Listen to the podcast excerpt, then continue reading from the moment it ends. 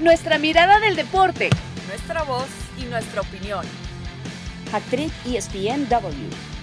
Quédate con nosotras.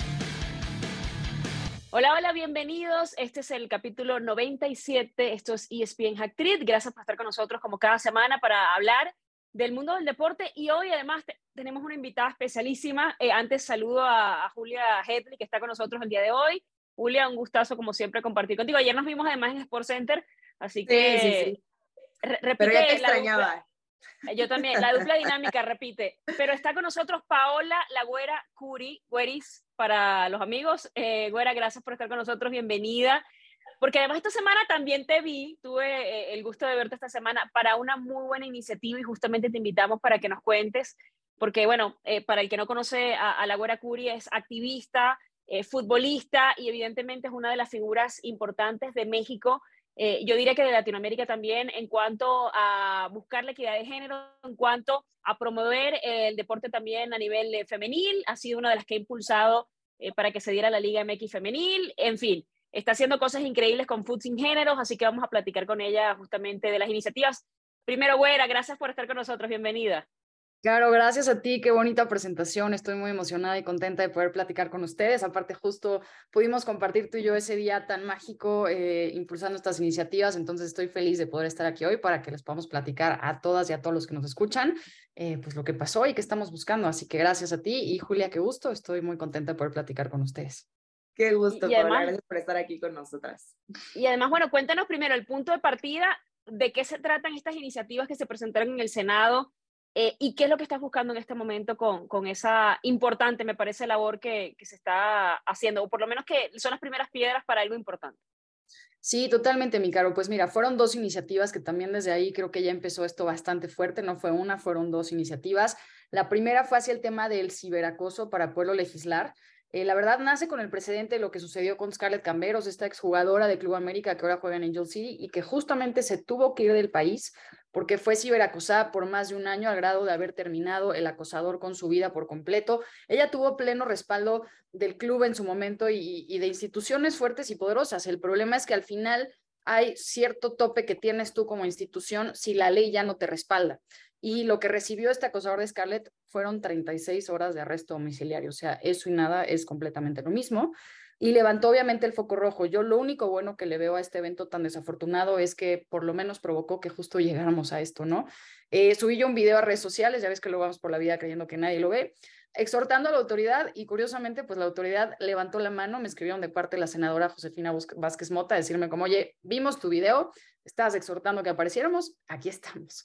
Y la verdad, aproveché yo la oportunidad, hace cuatro años empecé el proyecto de poder traer Title IX a México o adaptar Title IX a México. Es esta ley que en Estados Unidos es una ley educativa, pero en la parte deportiva se ha adaptado a lograr la equidad de género en el deporte. Entonces, básicamente, si tú tienes 10 pesos, 5 se tienen que ir al varonil, 5 se tienen que ir al femenil. Se los platiqué en su momento, yo hace cuatro años no la pude impulsar, fue un momento complicado y no tuve yo la verdad apoyo.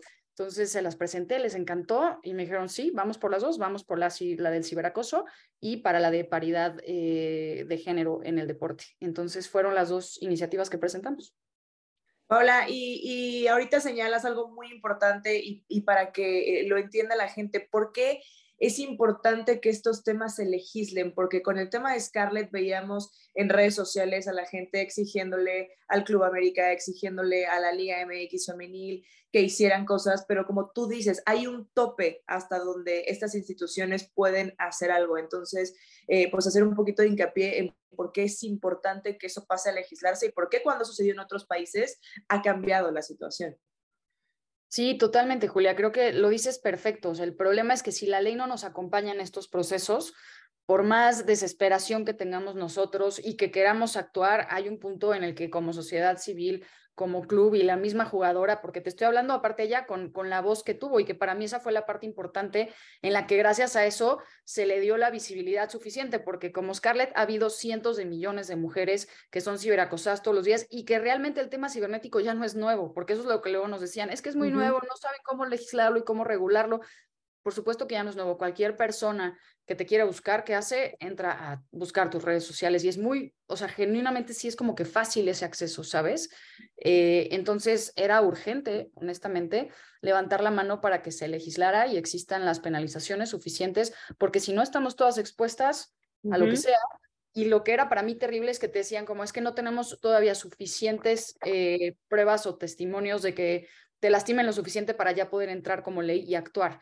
Entonces, como hasta que no te matan, entonces ya puedes hacer algo y ya hay qué. Entonces, por favor, no, no lleguemos a esos momentos donde ya es irremediable y ya es completamente trágico. y además eso es un punto importante. A veces uno eh, se olvida que la ley debería prevenir que sucedan ciertos eventos, no solamente que sean punibles cuando una vez que sucedan, ¿no? Que creo que ese es el punto, ¿no? Que prever claro, de, alguna manera, eh, digamos que la ley pique adelante, como, como se dice en el béisbol, eh, bueno, en el fútbol también, en el deporte en general, y, de alguna manera eh, sí siento que estamos en un punto álgido en donde se está visibilizando aún más porque esto está sucediendo con ciudadanos de a pie, a mí me pasó, seguramente a ustedes les ha sucedido, pero creo que el tema de camberos hace que se magnifique y que otras además futbolistas salgan a decir, esto me está pasando a mí, esto está sucediendo, y, y siento que, que ha sido como una, inmensa bola de nieve que sigue creciendo porque esto está sucediendo y esto no va a parar seguramente hasta que el que esté infringiendo el acoso o el bullying o el ciberacoso o ciberbullying se dé cuenta y por lo menos tema un castigo de cárcel o, lo que sea, algo más quizás ejemplar, ¿no? Eh, ¿En qué consiste en sí la, la propuesta, Güera? Pues mira, mi querida Caro, justamente es, y digo, la ley, gracias a Dios, ya trae como muchísimos puntos, pero justamente es que existan las penalizaciones suficientes, y lo dijiste tú exactamente perfecto, el tema de la prevención.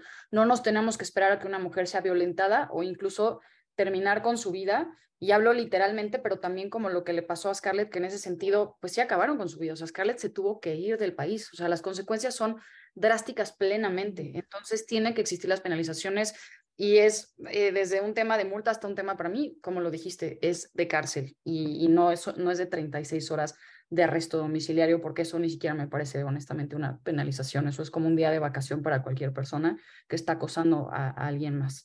Entonces, me encantó que lo dijeras así, es una prevención, no tenemos que esperarnos a las peores consecuencias para que la ley nos proteja. Y porque además, como, como bien lo mencionas, este, Güera, si alguien con, esta eh, capacidad de, mm, se me fue la palabra, eh, de, levantar en redes sociales, de, levantar la voz, eh, con esta este audiencia, alcance, ¿no? Con este alcance, precisamente. Si, si, alguien con este alcance, como lo tiene Scarlett, como lo tienen muchos jugadores profesionales, no puede solucionar esto, no puede encontrar una respuesta por parte de las autoridades, pues ¿qué le espera a la gente que no tiene esa cantidad de seguidores, que no tiene ese impacto y que no tiene ese alcance en redes sociales como lo tuvo este caso. Entonces creo que lo desesperante era justo eso, de decir, eh, esto está llegando a la gente, la gente lo sabe, la gente se está quejando, la gente está pidiendo un cambio, pero no está sucediendo absolutamente nada, a pesar de ser una figura pública, a pesar de ser una futbolista profesional y no acabaron con su vida de manera literal, pero sí, como bien lo mencionas, porque acaban con tu sueño profesional, acaban con tu carrera, eh, con, tu día a día, con, todo lo que tuvo que cambiar Scarlett para mm, eh, moverse de país, irse a otro equipo y abandonar sus sueños, ¿no? Em, dejando eh, un poquito, esta, esta es una de las iniciativas que se presentaron en el Senado. Y la otra va de la equidad en el deporte. Platícanos un poquito de eso, Güera, de, la equidad de las inversiones. Eh, hablabas un poquito de eso de los 10 pesos que tienes, 10 pesos, 5 son para el femenil y 5 son para el varonil. Y que eso también causa mucho revuelo en nuestro país, ¿no? Eh, porque el fútbol femenino no genera y muchas cosas, muchas cosas que se han dicho. Eh, platícanos un poquito de esto y también estaremos platicando lo que se dijo en el Senado. Sí, total. Aparte, me encanta estar aquí con ustedes porque sé que también tienen muchísima experiencia, lo han vivido de primera mano, lo han visto en el crecimiento de nuestra liga femenil y sé que lo han seguido. Y, de esa parte agradecerles justamente la voz, la amplificación y la presencia para que el deporte femenil en nuestro país mejore. Eh, y, sí, eh, creo que nos ha tocado ver un poco que voluntariamente las cosas no pasan o no pasan tan rápido, ¿no? O sea, dejarlo al si te gustaría, si quisieras. Em, la inspiración de todo esto, lo como yo les platicaba, que viene siendo de Title IX, allá me encanta que es, es así, si tú eres una universidad y tienes un equipo de fútbol americano y entonces de varonil, y a ese equipo le das indumentaria, le das viajes, le das casilleros, le das una gran cancha para que puedan jugar, eh, les das uniformes, todo lo que les das a ese equipo tienes que tener exactamente lo mismo para un equipo femenil. Y claro, nos pasaba ese día que nos decían las niñas, no es que a nosotros nos toca entrenar en la cancha de tierra con piedras, eh, mientras los niños tienen una cancha perfectamente bien montada para practicar, en la que no se van a lesionar, en la que pueden practicar. Bueno, güera, sin ir muy lejos, el, el, el, escándalo por Canadá y el Mundial en las canchas sintéticas, que las jugadoras decían, ¿cómo es posible que, o sea, esto, esto sería inaceptable en un Mundial masculino, ¿cómo es posible que pase en un Mundial femenino? Totalmente, que aparte nosotras, por tendencia fisiológica, tenemos justamente, estamos expuestas a rompernos en los el ligamento cruzado. Ligamento cruzado.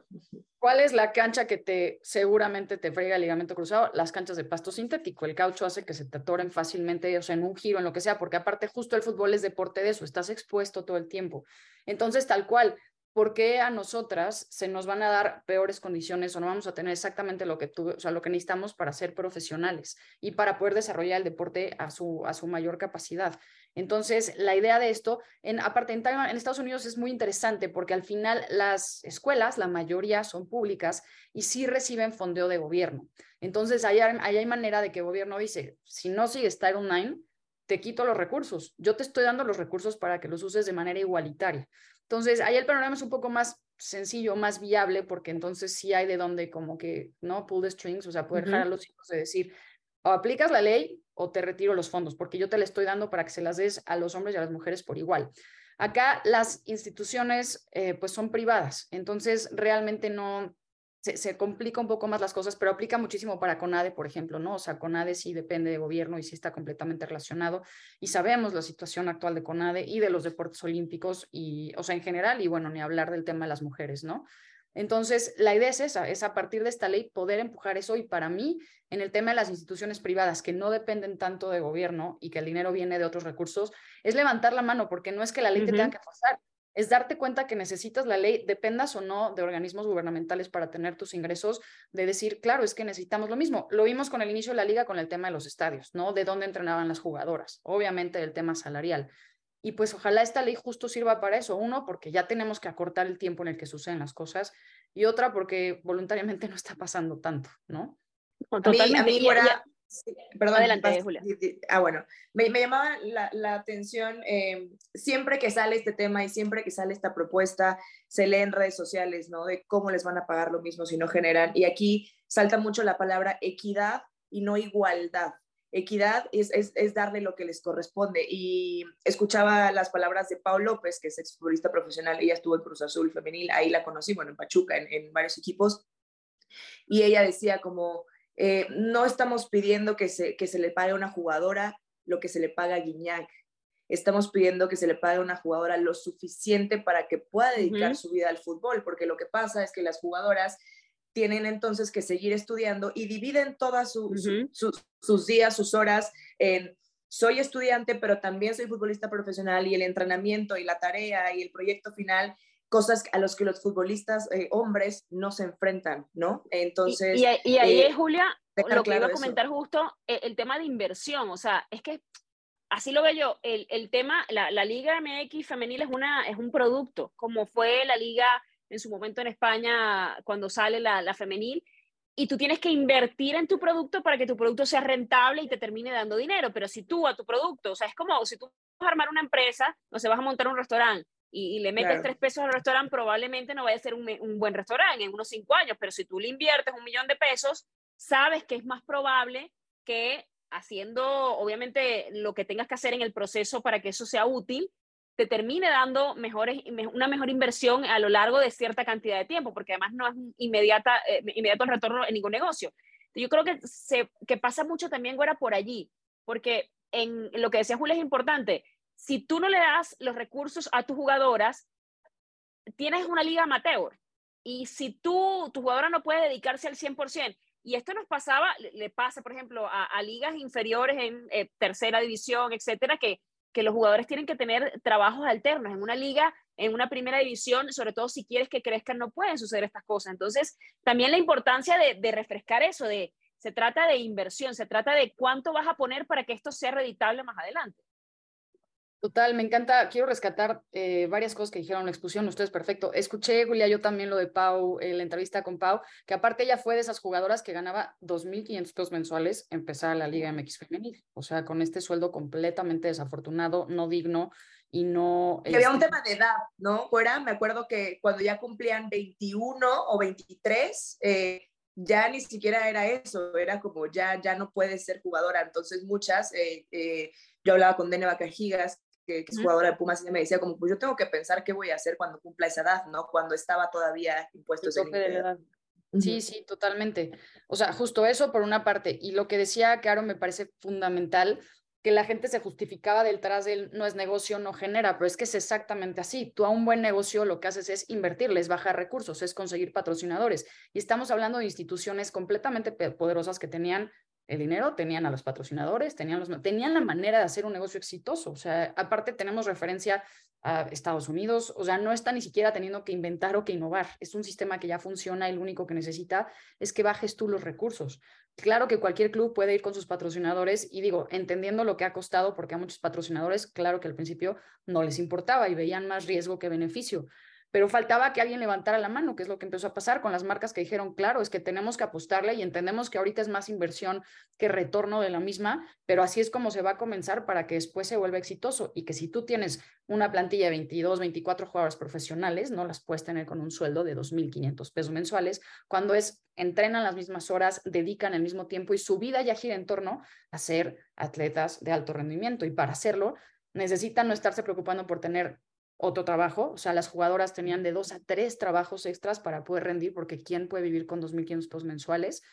Y el tema de la educación sí es completamente importante, o sea, el problema es que aquí llega un poco tarde, a diferencia, por ejemplo, de lo que hace Estados Unidos con el tema de college, que allá college, para empezar, ya es un negocio que funciona, o sea, eh, los, ¿no? los chavos y las chavas están en la universidad y desde ahí ya es un negocio espectacular, pero aparte no los dejan pertenecer a los equipos si no tienes excelentes calificaciones.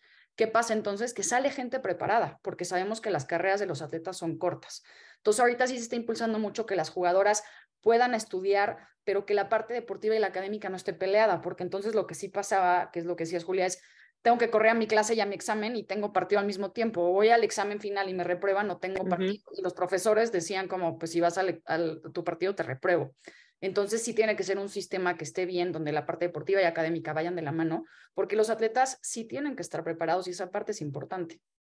En, Alemania, por ejemplo, me parece que es uno de los mejores eh, ejemplos de cómo formas al jugador de manera integral en cuanto a conocimientos, a cultura, etcétera. O sea, hay universidades dedicadas justamente a eso y evidentemente a lo largo de la historia han tenido un fútbol muy exitoso, ¿no? Yo creo que, y, en el caso de Estados Unidos, siento que también a nivel de colegio, a nivel de lo que viene siendo prepa, college, whatever, eh, en las universidades hay un tema también cultural en cuanto al fútbol femenil, que creo que aquí no pasa y que aquí creo que se están dando con iniciativas como Food Sin Género, que, que ya nos vas a contar un poquito más de eso, em, justo dan los pasos para que no existe esa diferencia y no existe el estereotipo de las mujeres no jugamos al fútbol, las mujeres no hacemos este deporte, entonces las mujeres se dedican más a, más a no sé, a, cosas, lo que yo mencionaba, bueno, la gente no, no lo sabe, pero en el Senado yo mencionaba un tema de roles de género. Nuestra sociedad está muy marcada por eso. Y siento que entonces también, güera, es importante eso, irse hacia la base y que estos programas lleguen a la base y que los niñitos en los colegios entiendan que no hay algo para mujeres o para hombres, que los deportes son para todos. Total, Caro, me encanta como lo dices y ese día que lo dijiste me pareció fundamental. Uno, la parte de la educación para romper los estereotipos de género hacia los sueños, las pasiones y los deportes que, como bien lo dices, no tienen género. Y que creo que en, ese sentido sí necesitamos que las escuelas, o sea, desde el sistema educativo y desde bases muy tempranas, no hagan diferencia en, y yo me acuerdo que a mí todavía me tocó, ¿no? O sea, las niñas a boli y a básquet y los niños a entonces, ya te están separando a que te toque cada deporte dependiendo de tu género y por supuestamente que, eso es obsoleto y no hace sentido alguno, ¿sabes? Hace unos días, bueno, tuve la oportunidad de platicar con Jessica Berman, que es la comisionada de la Liga Estadounidense, y ella mencionaba esto que, que, dice Caro, que es muy importante. Em, hablando de la potencia que es Estados Unidos en el, en el fútbol femenino, ella claro que hacía hincapié en, eh, culturalmente en el college, en cómo se, les inculca el deporte desde muy chicas, sin importar el género, sin importar si eres mujer o hombre, y por eso son una potencia en el soccer, ¿no? Bueno, en el, en el fútbol femenil de Estados Unidos. Pero ella hablaba que desde que tomó su cargo hace un año, eh, uno de los objetivos principales fue recobrar la confianza de tus jugadoras. Entonces, ¿qué necesitas tú como jugadora? ¿Cómo te ayudo? ¿Cómo, cómo te pongo en lo más alto? ¿Qué, te doy para, para, que tú puedas eh, dedicarte a esto al 100% para que eh, no, haya, no haya diferencia alguna? Y a partir de ahí empezar a construir. Y lo importante que decían del negocio, ¿no? Es un círculo vicioso de entonces no me deja, entonces le meto un peso, entonces sigue sin dejarme, entonces no me importa, entonces es un círculo eh, que no se acaba. A partir de, ustedes que estuvieron en el Senado de, estas iniciativas tan importantes, veas comentarios en redes sociales de ¿y por qué le invertiría a un equipo como Necaxa y Mazatlán? que están hasta abajo. Pues Necaxa y Mazatlán no te dan resultados porque tienes jugadoras que juegan con uniformes parchados, que son los que le sobraron, que juegan con eh, canchas que están en condiciones terribles. Entonces es terminar con el círculo vicioso. Y volviendo a lo de Jessica Berman, ella decía, yo, mi objetivo es decir, no te interesa el fútbol femenil porque, porque es lo correcto y porque como buena persona deberías impulsar esta equidad, está bien que te importe como negocio, porque esto va para Julia, ahí hay un tema de, de, responsabilidad social, que hay un, te, hay un tema de que esto no es responsabilidad social, es un tema de equidad. O sea, muchas, muchas empresas están, ah, no, porque es algo como, como si yo estuviera haciéndole un favor a alguien. Sí, me obliga. si, me obliga si estás ayudando, pero, pero no debería ser la, eh, la idea con la que partes eh, promoviendo una, un tipo de cosas como esta. Claro. Total, total, total. Y que por eso un poco lo que decíamos, ¿no? Bueno, entonces si no lo quieres hacer voluntario y no estás entendiendo desde todo, desde tu responsabilidad y tu beneficio, por cualquiera de los lados que lo quieras tomar, pues entonces vamos a empujarlo un poquito a fuerza, porque ya nos cansamos. Sí, porque entonces se, se, se, ha visto eh, en nuestra liga al menos como una carga, ¿no? Como, uff, nos obligaron a tener un equipo femenil entonces pues con lo menos, ¿no? Y si quieren. Sí, sí, justo. Y ahorita me encantó lo que decías, o sea, la gente que sigue diciendo que el fútbol femenil no va a ningún lado eh, son datos completamente incorrectos. Estaba yo haciendo una investigación hace poquito. O sea, el crecimiento general del fútbol femenil, y no lo digo yo de mis ideas, estos son datos del IBOPE, es de 146% anual. O sea, ¿qué negocio está en un potencial de crecimiento de 146%? ¿Sabes? O sea, los indicadores son sí o sí ahí está el fútbol femenil, no solo creciendo, siendo un negocio importante, teniendo visibilidad. Y quien no le entre, para mí es, es pérdida de ellos completamente. O sea, estamos hablando ya de millones y billones de gentes de audiencia viendo el partido amistoso entre Estados Unidos y entre Inglaterra, que aparte rompió récord de ventas en menos de 24 horas, Wembley completamente vendido, el estadio retacado. Eh, las cifras ya están ahí. Ahora sí que quien no lo quiera ver es, o sea, ya, ya, ya no sé en qué está pensando, porque antes decían que eran ideas nuestras que creíamos en el fútbol femenil porque sí, y ahorita tenemos millones de cifras que respaldan estos datos. Totalmente. Bueno, cuéntanos un poquito de, de Food sin género ya para, para finalizar. Claro que sí, mi caro. Pues mira, Food sin género eh, nació, la verdad es que yo todo, la vida me fue llevando con un destino mágico con el fútbol, de defender mi lugar en la cancha a terminar teniendo un rol para poder apoyar al fútbol femenino en mi país y que me siento plenamente privilegiada de poderlo hacer.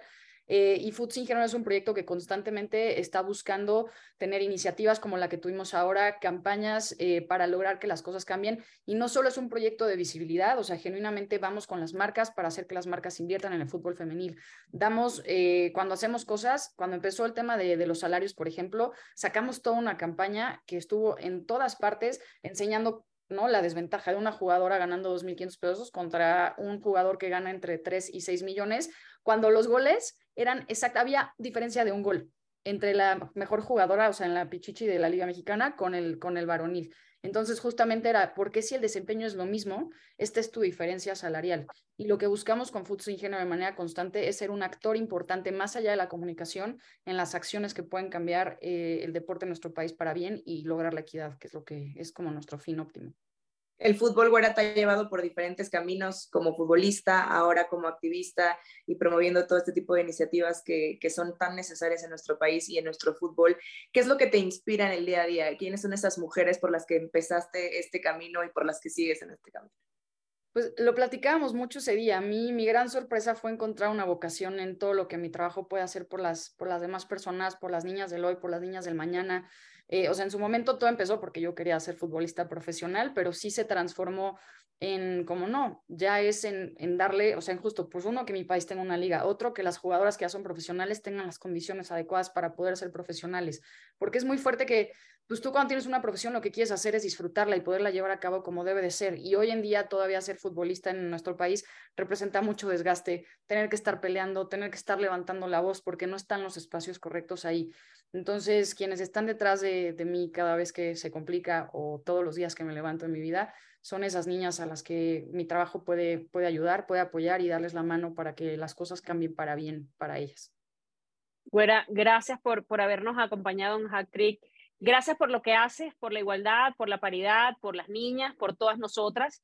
Y una cosa que te puse en redes y, te lo reitero, gracias por recordarnos que no se trata de nosotras, que se trata de todas, que a veces uno se, enfoca mucho en metas individuales cuando realmente puede, desde cada una, eh, podemos hacer algo desde nuestra pequeña trinchera para, para impactar al colectivo, que al final de, cuentas, creo que es lo, importante, abrir caminos para otras y tratar de que todo sea mejor para todas. Así que de verdad te lo agradezco mucho. Eh, tienes una carrera maravillosa, una energía increíble, inspiras a todas y, gracias por, por tomártelo como personal, algo que es de todas y, luchar por eso. Gracias, Caro. Siento muy bonito escucharlo, pero la verdad es que lo más bonito es, es, eso, es la compañía, es el poder hacer equipo. Creo que por eso fue un día mágico el martes que pudimos estar en el Senado, porque no se trataba de política, no se trataba de una sola persona, se trataba de lo colectivo, se trataba de los beneficios que podemos eh, lograr eh, justo si trabajamos todas juntas. Me encanta que lo volvieras a traer a la mesa porque yo creo que eso hay que destacarlo muchísimo. Para lograr esos cambios hay que hacerlo juntas. Así es. Gracias. Paola La nuestra admiración. Vamos a hacer una pausa en esta, en esta edición de ESPN Hack y regresamos justamente para hablar de los protocolos eh, en cuanto al ciberacoso, qué se está haciendo en la liga, qué se va a hacer y Karen Peña además ha estado haciendo una investigación muy importante sobre qué se está haciendo en otros países para combatir esto también en, la liga, en las ligas femeninas latinoamericanas. Ya regresamos.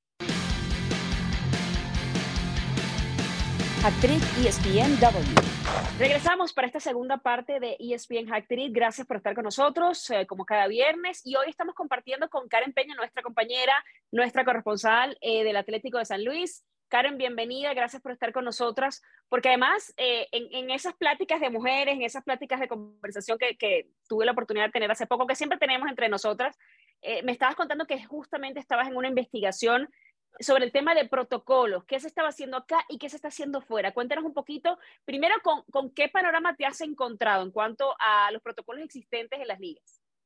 Muchísimas gracias, Caro, Julia, qué gusto estar con ustedes. Y es algo como contrastante, ¿saben? Porque mucho se ha hablado de este apoyo que FIFA ha dado en los últimos años al fútbol femenil, que ha creado políticas incluso para proteger a las jugadoras que tienen este sueño también de convertirse en mamás. Sin embargo, también hemos encontrado que falta todavía más trabajo por parte de la FIFA, por parte también de las federaciones y que como tal no han existido o todavía no se realizan o se están eh, trabajando en protocolos para proteger a las jugadoras en temas de acoso, de violencia de género y desde luego en este tipo eh, de discriminación ¿no? que puede haber dentro del fútbol a nivel internacional.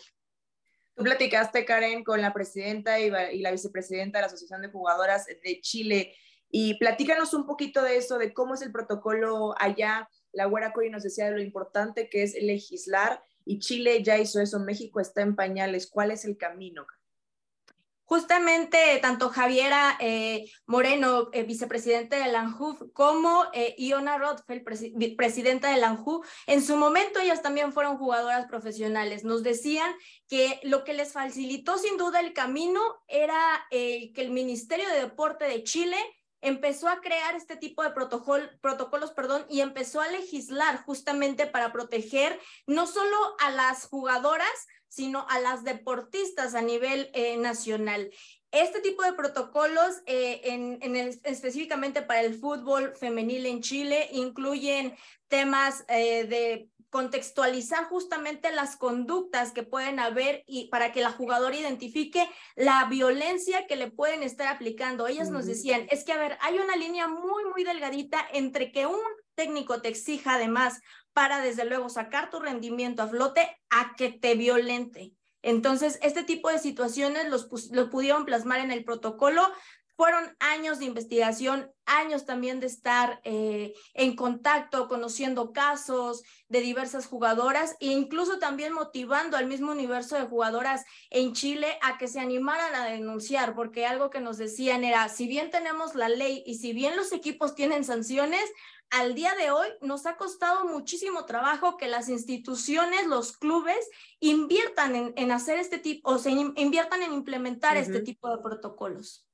Sí, porque yo siento que, que hay un punto, y, sobre todo porque, a ver, la liga es relativamente nueva acá en México, digo, no tiene, que tiene cinco, va para seis años. Y siento que el, el enfoque usualmente es en el tema deportivo, pero eh, por las condiciones de la ciudad, por la vulnerabilidad, por el tema del ciberacoso, sí siento que hay, hay otros aspectos que terminan también como cayendo o, o salpicando o influyendo, más bien creo que es la palabra correcta, en todo este mundo del deporte femenil. E, eso está pasando en Chile, van muy adelantados, nos llevan mucho tiempo. ¿Qué posibilidades hay? No sé si tuviste la oportunidad de hablar con, con alguien de la Liga MX eh, en cuanto a asesorarse y dar esos pasos para que en algún punto se llegue a esos niveles donde ya existen protocolos, donde ya hablamos con la Güera Curi y evidentemente se está tratando de legislar, pero que, que una cosa vaya impulsando la otra.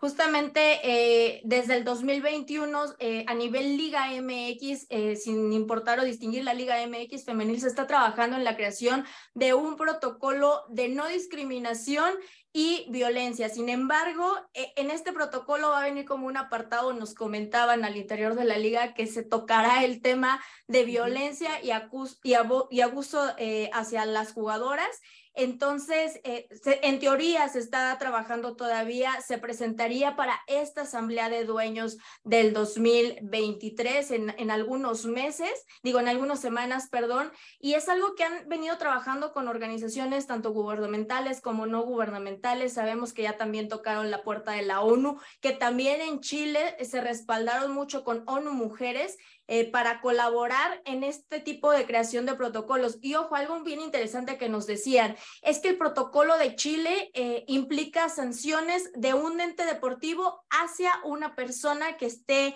en, en, un equipo de fútbol, ¿no? Sin embargo, una de las revisiones que están eh, próximas o que se estaría tocando próximamente es esta parte de del abuso, pero cibernético, ¿no? Porque no hay ninguna sanción que permita o que, pues sí, que, que al que sea acreedor, eh, alguien que pueda violentar a una jugadora, es decir, a lo mejor a un aficionado por redes sociales. Sin embargo, es como una de las falencias, ellas, ellos decían, ¿no? Es una de las falencias que desde luego y desafortunadamente las redes sociales han venido a traer mucho, pero también no, o sea, no algo muy bueno sino también cosas negativas, desafortunadamente, ¿no? Como lo son este tipo de situaciones. Pero es importante dar esos pasos, Karen, y ahorita que hablas del acoso cibernético, a mí en lo personal, eh, Caro, también me sorprendía eh, que esto no fuera un escándalo. Cuando Scarlett Cameros dijo, yo ya no puedo más, eh, me voy de América Femenil y me voy a otro país, pasó y se habló poco y la gente fue como, bueno, pues no puedo hacer nada y, y, y, para mí era desesperante, decía como, es, es increíble, es increíble que, que, que, esto no sea un escándalo a nivel nacional, que nuestra liga no esté eh, reuniéndose en este momento para poner este tipo de protocolos, para poner un alto y para asegurar el bienestar y la seguridad, y la seguridad, eh, valga la redundancia, em, de las jugadoras para ejercer su profesión, porque ¿qué pasa? Hablaba Caro de la prevención, esto escala, empieza como un ciberacoso y termina con alguien, en el caso de Scarlett, que te, que te, sigue a tu casa, que sabe dónde vives, que sabe con quién sales, que sabe cómo es tu coche. Entonces, eh, te impide realmente vivir tu vida y ejercer tu profesión. Entonces, eh, estamos en pañales, pero el, tema del ciberacoso, no sé si Karen tengas también específicamente de eso eh, en nuestro país, en la liga, cómo, cómo se está tratando y cómo se, se está intentando mejorar ese protocolo para que no vuelva a suceder esto en general, eh, por ejemplo, y, se los comento, ¿no? Cada equipo, aunque la liga no se tenga un protocolo eh, unificado para todos los equipos. Sabemos que hay conjuntos de la Liga MX en donde previo a cada inicio de torneo sientan a las jugadoras y también a los jugadores y les explican, ¿no? Así de eh, estas conductas, si te llega un mensaje de tal o tal forma, eh, por favor hazlo saber a, la parte de comunicación del equipo para nosotros también estar enterados y estar prevenidos, ¿no? Ante alguna situación. Sin embargo, no es algo que se unifica, es decir, si por ejemplo tocaban el caso, eh, o mencionaban hace rato, ¿no? El nombre de Mazatlán o de Necaxa, que a lo mejor no están tan interesados todavía en el fútbol femenil. Si ellos no quieren eh, o no tienen la intención de llevar una plática como esta, pues simple y sencillamente las jugadoras no sabrían cómo actuar. Y también, eh, Julia, Caro, creo que es bien importante la unión precisamente de las jugadoras aquí en México, porque en Chile nos comentaban, es que nosotras nos hicimos fuerte justamente uniéndonos y a pesar de que ya habían eh, habido casos o habían ocurrido casos anteriormente de que saliera este, eh, esta convocatoria por parte del Ministerio del Deporte, también eso fue clave para que el día de hoy nosotros tengamos un protocolo que ha sido modelo también para FIFA, eh, que nos comentaban también, se han eh, querido reunir con gente de la FIFA para pues ver la manera, ¿no? En que a lo mejor eh, decían, no es que queremos que nos tomen de ejemplo, pero creo que sí podemos ayudar el cómo eh, poder unificar a lo mejor o a lo mejor darles algún consejo a algunas otras federaciones.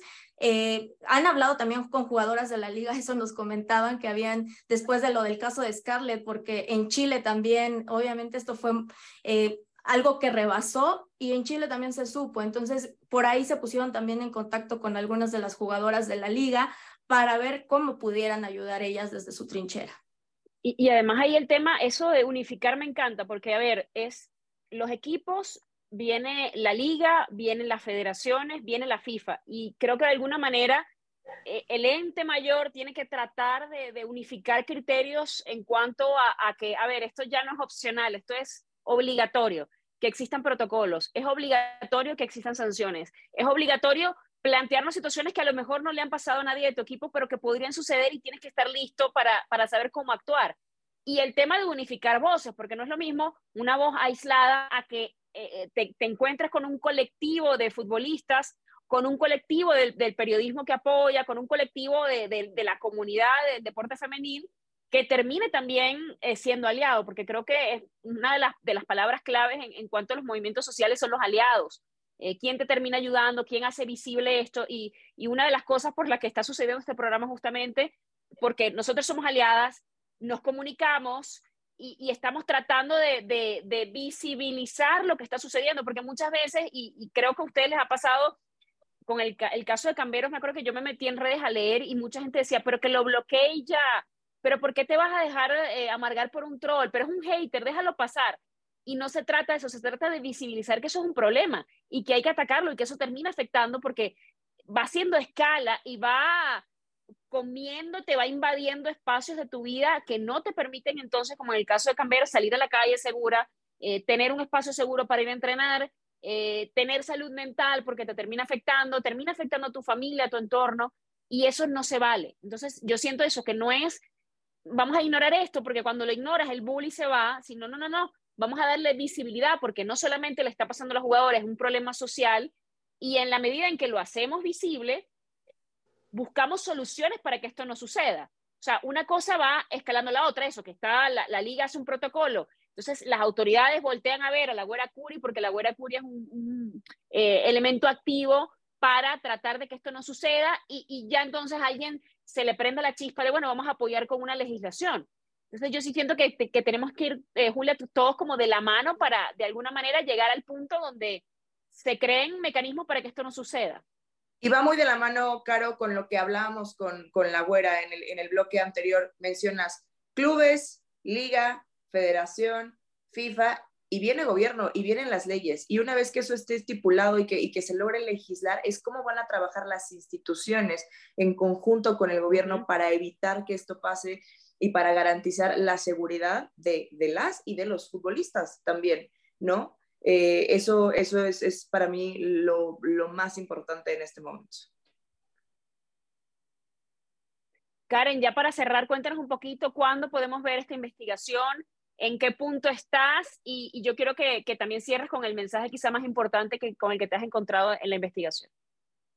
Pues mira, eh, de hecho estamos llevándolo justamente por pasos porque además de Chile también hemos encontrado que en Costa Rica también tienen un protocolo. Son escasos eh, los casos de federaciones, de ligas, de asociaciones de jugadoras profesionales que han buscado esta parte de crear un protocolo para prevenir. Sabemos que como lo hemos comentado a lo largo de este programa, eh, también queda mucho por parte del gobierno y que las instituciones, federación, liga, no pueden hacer el trabajo solo porque no tienen la facultad para legislar. Sin embargo, sí tienen la facultad para proteger a sus jugadoras y jugadores dentro de los espacios deportivos, dentro de los estadios, dentro de sus instituciones. Y pues yo creo, claro, que el mensaje más importante es seguir unidas, o sea, a lo mejor son, es algo muy trillado, ¿no? Pero si apenas FIFA está trabajando en especificar este tipo de conductas, en hacer este tipo de códigos y en empezar como a investigar también, eh, creo que también la unión de las jugadoras y los jugadores en su caso también es muy importante, ¿no? Ahí eh, el resultado, y como bien lo comento, y a lo mejor suena repetitivo, pero el resultado está en Chile. O sea, las jugadoras se unieron en Chile para decir, oye, no, o sea, yo quiero algo que me respalde, necesitamos algo que nos respalde y si esto va de la mano con las leyes, se pueden generar cosas buenas a favor del, eh, del entorno del fútbol femenil, a favor del entorno también del fútbol varonil.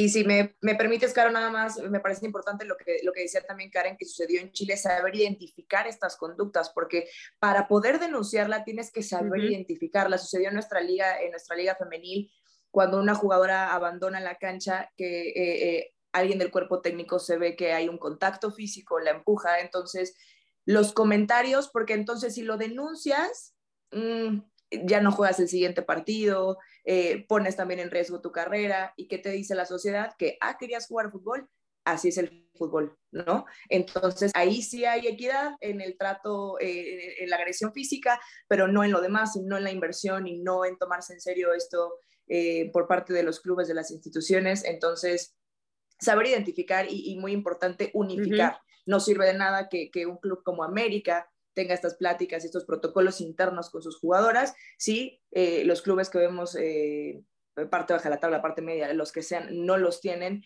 entonces hay que empezar por unificar y, unificarnos, unificar todo, unirnos todos en contra de esto y visibilizarlo, como lo decía Caro.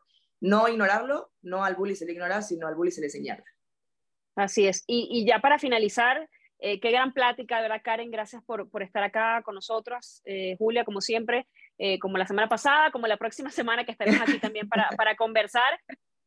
no hay que normalizar conductas, señores, no hay que justificar conductas. No tenemos que vivir con ciertas conductas, tenemos que reeducarnos y tenemos que cambiar esas conductas para que tu hijo, tu hija, tu hermano, prima, siempre tenemos, no, no somos islas, todos tenemos algún familiar, alguna persona querida, cercana, amigos, etcétera, eh, en un futuro, en la actualidad, más adelante, terminen teniendo una vida más sana y, sin este tipo de cosas. Yo creo que si a nosotros nos criaron con, ciertas conductas que eran aprendidas, que eran aceptadas, es momento de cuestionarnos y, que, y saber y preguntarnos también qué estamos haciendo para que esta situación cambie.